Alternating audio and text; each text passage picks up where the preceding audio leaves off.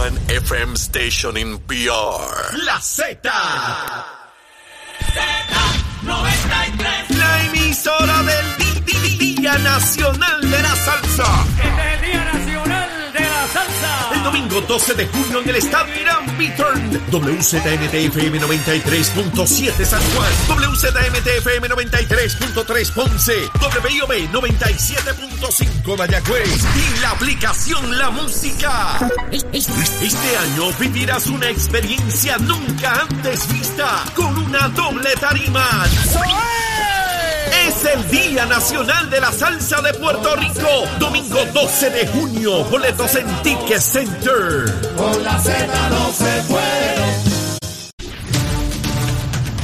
Buenos días Puerto Rico, buenos días América. Comienza Nación Z Nacional. Soy Leo Díaz y hoy es jueves 2 de junio del año 2022. Contento de estar con ustedes. Un día más, un día muy serio, un día muy importante para la vida política de Puerto Rico. Vamos a quemar el cañaveral, por supuesto, y vamos a hacer los señalamientos que correspondan a todos los partidos políticos de Puerto Rico. Hablándole claro al pueblo. Nación Z Nacional, soy Leo Díaz. Buenos días a todos. Leo Díaz en Nación Z Nacional por la Z.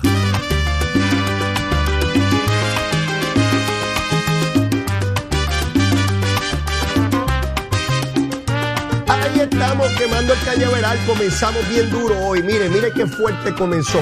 Mire ese incendio, mire esa fogata, mire esa llamarada en medio del cañaveral. No hay ardilla que tolere el fogaje que hay ahí. Y a eso nos vamos a dedicar. Vamos a sacar las ardillas de medio del cañaveral. Vamos rapidito a hablar de COVID y Luma para sacar eso del camino rápido, porque quiero entrar en materia de forma inmediata. En cuanto al COVID, 367 personas hospitalizadas. Seguimos ahí, en la fluctuación entre 350 y cerca de los 400. En cuanto a Luma se refiere, ayer, una vez que culminé el programa eh, y verifiqué, ya en efecto habían subido los abonados que no tenían energía eléctrica. Por alguna razón, de 5 de la mañana a 8, cuando comencé el programa ayer, no estaba la data disponible, no, no sé por qué razón. Hoy está disponible. A las 5 de la mañana, 730 abonados sin energía, un número sumamente bajo. Excelente trabajo, 730. Sin embargo, verifiqué antes de comenzar el programa y habían 3.451. Subieron, ¿verdad? Mucho de los 730 que eran originalmente. Verifiqué dónde estaba el problema. Mire, parece que Mayagüez hasta explotan los circuitos, no solamente en la alcaldía, ¿sabe? Ah, también los de Luma explotan. El problema está en Mayagüez, en la región de Mayagüez. 2.730 de, los de los 3.451, debo decir, 2.730 son en Mayagüez. Así que la gente de Luma, Lumita, Lumera, vamos para allá, vamos para Mayagüez, que la cosa está difícil en Mayagüez. Eso con relación a Luma. Quiero ir de inmediato a este tema. Puerto Rico y el liderato político en Puerto Rico vive un momento climático e histórico. No estoy bromeando, no estoy tratando de exagerar.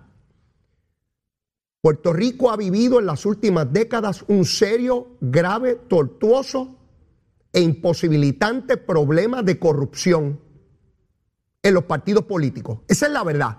PNP y populares. Esa es la verdad. De manera trágica, burda y vergonzosa, en los últimos años, particularmente en estos últimos dos, hemos visto un desfile bochornoso de legisladores y alcaldes PNP y populares, acusados y convictos de corrupción. Toda vergüenza no se tolera más. Y vienen más investigaciones. El nuevo alcalde de San Lorenzo señala que las autoridades federales han estado visitando su municipio porque aparentemente están investigando actuaciones del pasado alcalde Joe Román. El alcalde nuevo es PNP, Julio Román, Alberio. Él señala que está la autoridad investigando gestiones del alcalde anterior, Joe Román, popular. Pero pudo haber sido a la inversa. No estoy hablando de que uno es popular PNP. Importa es un pepino. ¿Por qué digo que lo que ocurrió ayer es importante? Porque determinamos el rumbo, el camino, la trayectoria, nuestro futuro como pueblo. Si usted tiene gringo las políticas y usted es bien popular y es con los populares, aunque me lleve quien me trajo, O si usted es bien PNP y es con los PNP, aunque me lleve quien me trajo. O si es independentista y es hasta que me lleven o de la victoria ciudadana o de la dignidad. O independiente. Hay un tema que va por encima de ideologías, de partidos y de candidatos. Nadie tiene derecho a un puesto público, nadie, ni los PNP, ni los populares, ni los independentistas. A nadie le ponen una pistola en la cabeza para que sea alcalde, gobernador, legislador o que rayo quiera aspirar. Esas posiciones son del pueblo, del que está pelado y del que tiene chavo, del que tiene educación y el que es analfabeta, del que es cristiano y del que es ateo, del que vota y del que no vota, del pueblo. Ese gobierno lo instituye el pueblo, no son los contrallados políticos.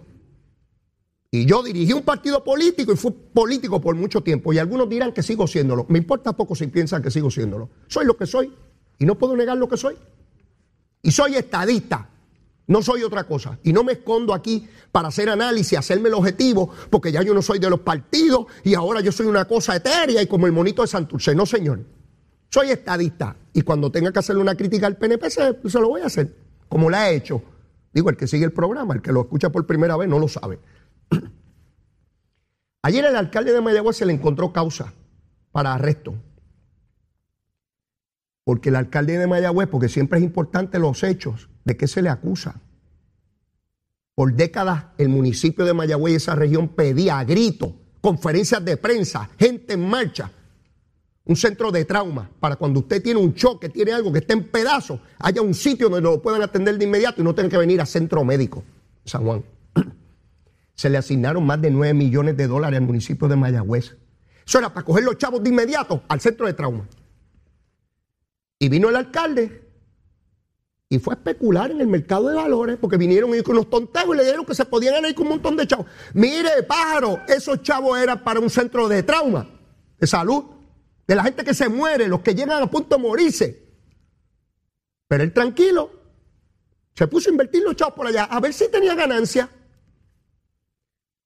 Hipotecaron las instalaciones del, municipio como el teatro, eso no se puede hacer, eso es ilegal, eso lo sabe hasta un bruto. Hasta un, hasta un imbécil sabe que eso no se puede hacer. Pero él lo hizo. No pasaba nada. La oficina del Contralor hace una auditoría en contra de la cosa y empieza el alcalde con comunicaciones. Entonces se asustaron y votaron 9 millones de pesos. Ahora dicen que lo recobraron.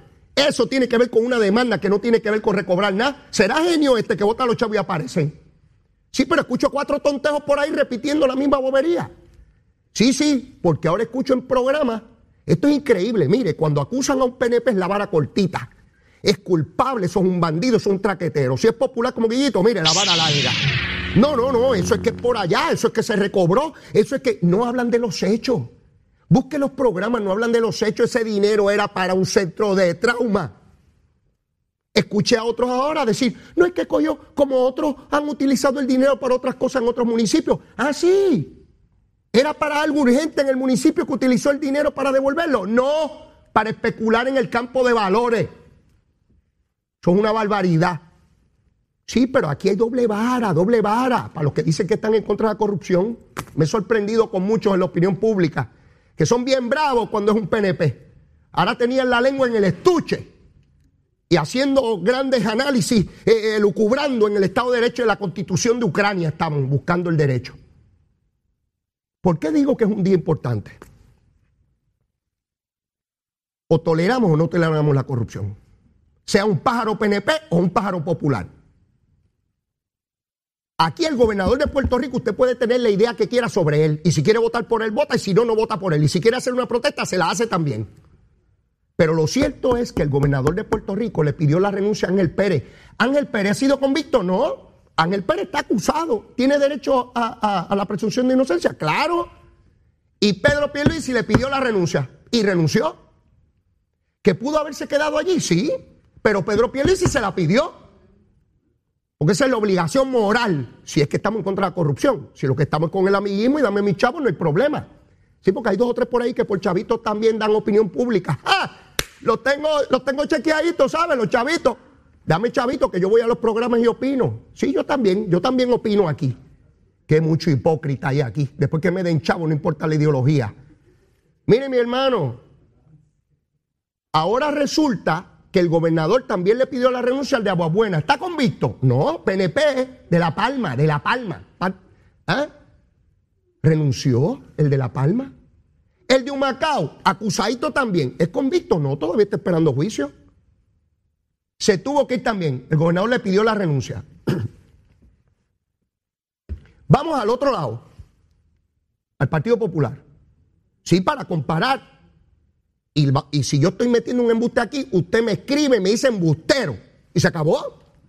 Sí, vamos a sacar los embusteros de la opinión pública. En Trujillo hay un alcalde que lleva casi cuatro meses sin ir a trabajar, cobrando. La prensa ha corroborado que está para declararse culpable de corrupción y el Partido Popular no le pide la renuncia. Dalmao está escondido, ese pobre hombre es un cobarde.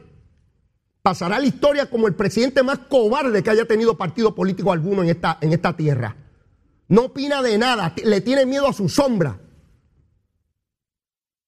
No va a ser candidato a nada que no sea al Senado otra vez y nadie lo respete en ese partido. Mire, párese ahí y dígale a esa gente que basta ya de marcar a su partido. Victoria Ciudadana se los está comiendo.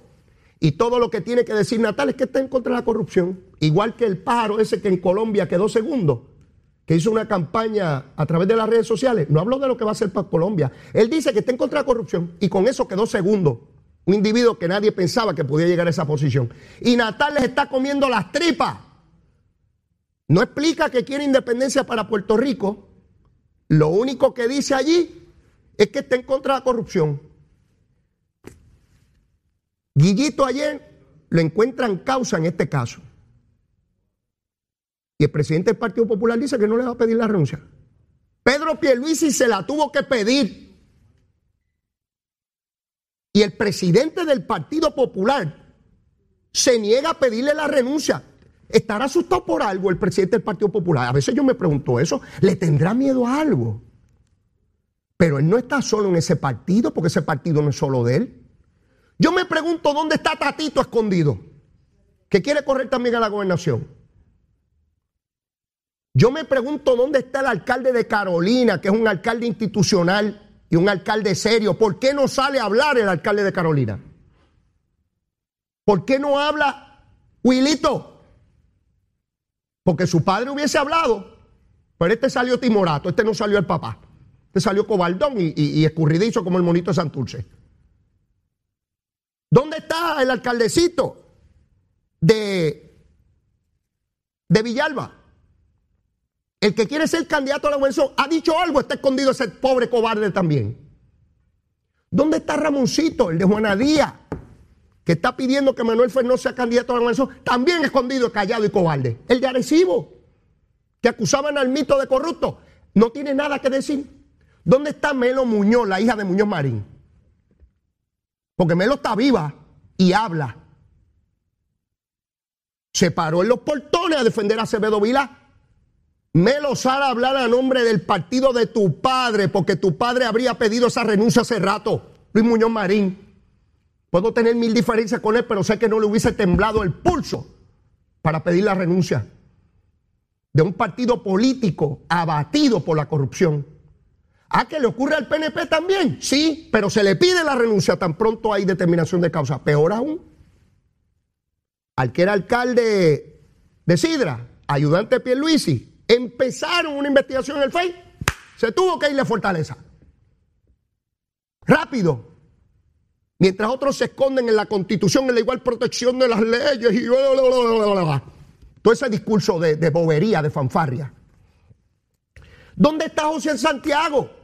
Ese es el Eugenio María de Hostos del Partido Popular. Ese es el filósofo. Siempre está llorando por los programas de radio y televisión porque no le ayudan en su municipio. Ni una sola idea se le ocurre. Siempre está llorando que lo ayuden porque él está que fastidiado. Y dando clases de moral. Y ¿Dónde está que no habla? Ese pájaro. Sí, de, la carne de comería, de, de la patria y mucha patria. ¿Y qué dice? ¿Dónde están los ex gobernadores? Aníbal Acevedo Vila, ese no puede hablar. Hay una trayectoria peligrosa desde Aníbal Acevedo Vila, acusado de corrupción por el gobierno federal. Le permitieron correr a la gobernación. ¿Saben qué? A estos individuos les importa poco su partido. Les importa a ellos. Aníbal prefirió que el Partido Popular cogiera la pela que se le perdió a Magollo. Permitió que el PNP nombrara la mayoría del Tribunal Supremo, porque lo importante era salvar su trasero y no el partido que le permitió ser legislador por acumulación, comisionado residente y gobernador. Recuerdo cuando los paró a todos, el alcalde de, de mi amigo, Rolando, también callado, desobando como la tortuguita. Está todo el mundo callado. ¿Dónde está Héctor Ferrer, hijo? Los nuevos, los pinos nuevos. Jesús Manuel, ¿en qué cueva está Jesús Manuel? ¿A cuántos pies bajo tierra en un búnker antinuclear está Jesús Manuel? Con Ferrer, hijo. Tantos callados. ¿Ustedes creen que así son opción para Puerto Rico? Miren, yo les voy a dar el análisis sencillo. Olvídense de moral y ética. Vamos a hablar de política como Maquiavelo. En todo caso, lo que le conviene es sacar ese pájaro de Mayagüez y ubicar ahí a un buen popular serio e íntegro, como miles que hay en Mayagüez. Populares serios, decentes, honestos. Hacer una elección especial, escoger una persona seria, tiene dos años todavía antes de la elección que haga un buen trabajo y que puedan ganar la alcaldía. Miren, le estoy dando la recomendación yo, un estadista, no sean tontejos. Pero no sale una voz con moral decencia, integridad y voluntad y tener los asuntos bien puestos. En política hay que tener los asuntos bien puestos. No se puede ser cobarde, ni timorato, ni esperar a ver como el yagrumo, a ver para dónde da, dónde da el viento. Qué falta de liderazgo. Puerto Rico empieza a perder liderato aceleradamente. Ya no vemos hombres y mujeres que se paren de frente y digan, esta es la voluntad. El único que queda de pie diciendo que todo el mundo que señalen hay que sacarlo, es Pedro Pierluisi. No porque me lo invente, yo está ahí. Se la tuvo que pedir ayer el presidente del Partido Popular asustado. ¿Dónde está esto Luis Acevedo? Que es de las pocas figuras institucionales de ese partido, esto Luis. Llama al orden a tu partido. Le has dedicado la vida a esa institución. Pero estos individuos que llegan a posición y se creen que son dueños, les importa poco tú que fuiste funcionario del colegio, tú que donas unos chavitos, tú que vas a las actividades, les importa poco tu partido, lo que les importa es su trasero. Y ocurre también con PNP, por eso hay que pedirle la renuncia. ¿Quién hubiese imaginado que ese pájaro de agua buena PNP y el otro pájaro PNP de Humacao metiendo la mano? El de Guainabo que va a ver su caso. Nelson, aquel representante, se acaba de declarar culpable. María Milagro esperando juicio. Mire, la lista es por ir para abajo, PNP y populares. Y lo único que tiene que hacer Natal es, yo estoy contra la corrupción, voten por mí. Más nada, no tiene que ser más nada. El principal issue de, de campaña del 2024 no va a ser ni los fondos federales, ni la reconstrucción, ni quién tiene los mejores candidatos ni quién tiene las mejores propuestas. El issue principal será corrupción. De todos los partidos políticos, de todos, de todos. Mire dónde va Mariana Nogales. Mire dónde va Mariana Nogales, del partido que supuestamente era el limpio, el honrado.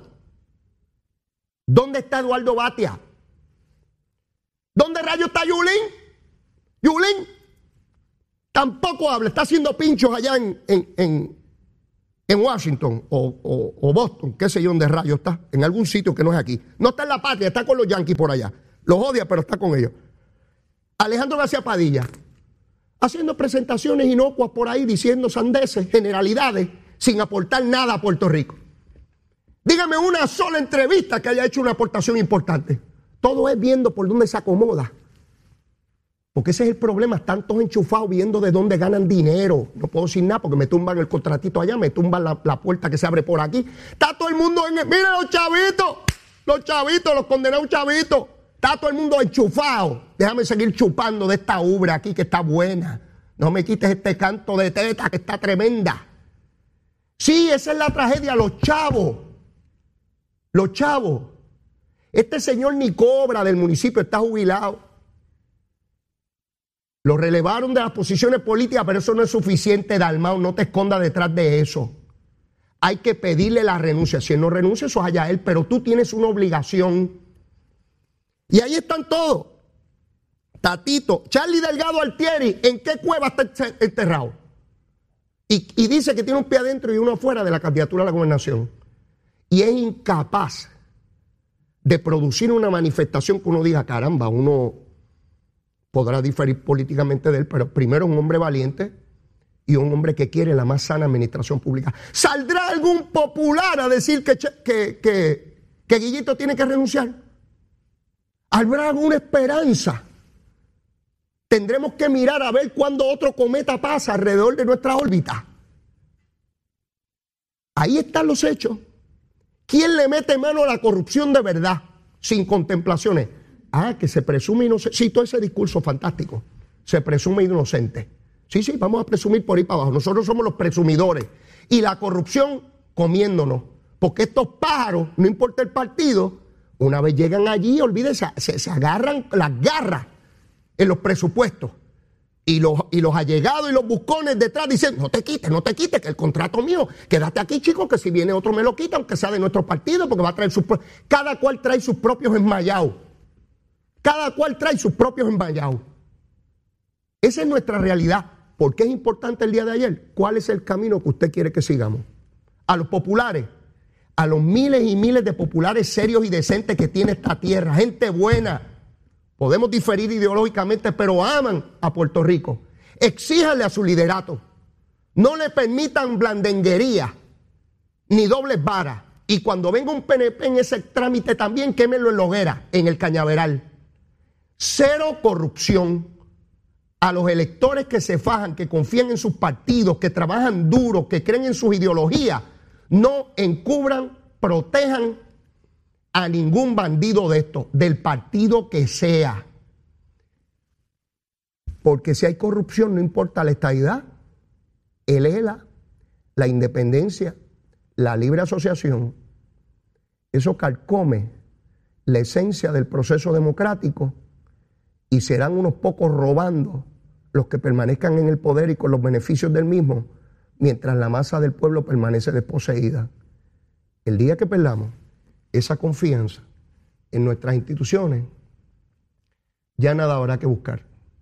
Apagamos las cámaras de televisión y radio y sencillamente se acabó Puerto Rico. Llévatela, chero. Que venimos bajando, mire, chévere, aceleradamente. Nación Z Nacional por la Z. pantalla. Ahí está, el fuego está encendido, pero bien duro, bien duro. Bueno, maestros y profesores, Case Solutions te lleva al Día Nacional de la Salsa este próximo domingo 12 de junio en el estadio Irán Bithorn. El maestro o profesor que interese puede llamar al 787-622-0937. 622-0937 y se puede llevar dos boletos para el Día Nacional de la Salsa. Y mire, Leito Díaz también está regalando a la segunda llamada, oigan bien, al 787-622-0937. 622-0937. La segunda llamada ahora, llame ahora, la segunda llamada. Tiene un boletito para el Día Nacional de la Salsa. Así que mire, vamos arriba, vamos arriba. Quiero saber de producción, si ya tienen en línea a la secretaria de eh, corrección. Sí, me informan que ya está en línea. La secretaria de corrección, eh, eh, Ana Escobar. Secretaria, está en línea, saludo, buen día.